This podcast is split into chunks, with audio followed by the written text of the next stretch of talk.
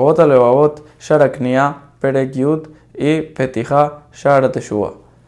Al final de Perek el Jobot Levavot nos termina diciendo que después de ver todas las cosas buenas que trae la Jna, la persona debería tener esta cualidad siempre enfrente de sus ojos y hacerle tefila a Hashem, de que lo ayude siempre a tenerla. También la persona debe cuidarse mucho de todas las seducciones del Yetzer ya que el Yetzer se mete y trata de desviarlo de este camino. Termina el Jobot Levavot con unas palabras para despertar a, las personas a, cumplir esta cualidad. Y nos dice el Jobot Levavot de que nos, de que nos debemos despertar y levantar con toda la fuerza para poder aplicar esta cualidad. Y no debemos, no debemos ser como un ciego de que le ofrecen una pastilla para curarse. Y este ciego viene y dice, ¿para qué la voy a tomar? No es necesario. Hay mucha gente ciega en el mundo. Lo que les pasa a ellos también va a pasar a mí. Dice el Jobot Leabot de que si nosotros viéramos una persona así, entonces al revés, lo obligaríamos a tomarse la pastilla y le pegaríamos hasta que acepte.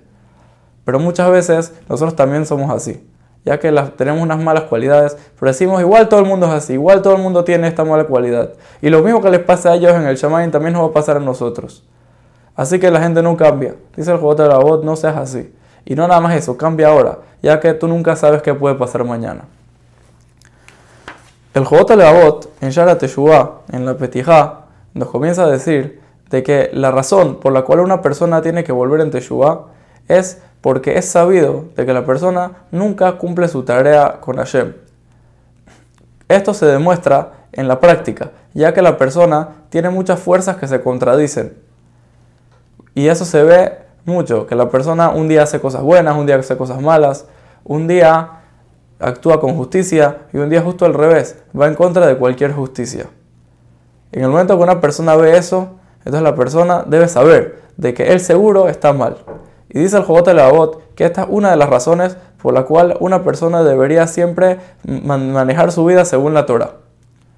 Esto se compara, se puede decir, un ejemplo muy bonito sobre esto de que una persona, hay dos niños jugando un juego. Un niño chiquito y un niño grande. El niño chico le dice, dice que las reglas del juego son así y lo que hay que hacer en el juego es, tal, es tanto. Por ejemplo, pongamos un ejemplo, el monopolio. El niño chiquito dice que la primera propiedad, el primer, el primer, la primera cosa que se puede comprar, la más barata, es lo que más cobra, es lo que más vale. Y el niño grande dice justo al revés que en el tablero del monopolio, entre más uno va avanzando, las propiedades son más caras y entre más caro, cobra más, ya que es más lujoso. Se ponen a pelear y los dos piensan que tienen razón.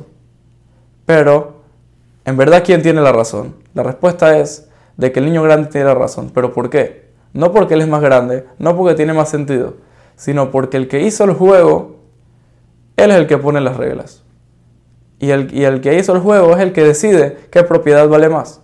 Y, si el que hizo el juego decidió de que la última propiedad es la más lujosa y por eso es lo que cobra más, entonces significa que eso es lo, eso es lo que está bien. Nos enseña el Jobot Levavot de que Hashem puso las reglas en este mundo. Y por eso lo que la Torah dice, que es el manual, es lo que de verdad está bien. Y no podemos, no podemos guiarnos según la lógica, ya que si va a ser así, cada uno va a decidir qué es lo que de verdad está bien. Otra cosa que dice el Jobot Leabot que nos puede probar de que la persona no cumple de verdad lo que él tiene que hacer es de que está escrito en el Pasuk Yetzer Leva Adam Rami de que el Yetzer de la persona, el instinto, es malo desde su niñez. Significa que en verdad la persona por instinto es malo y por eso seguro de que no cumplió su misión de verdad.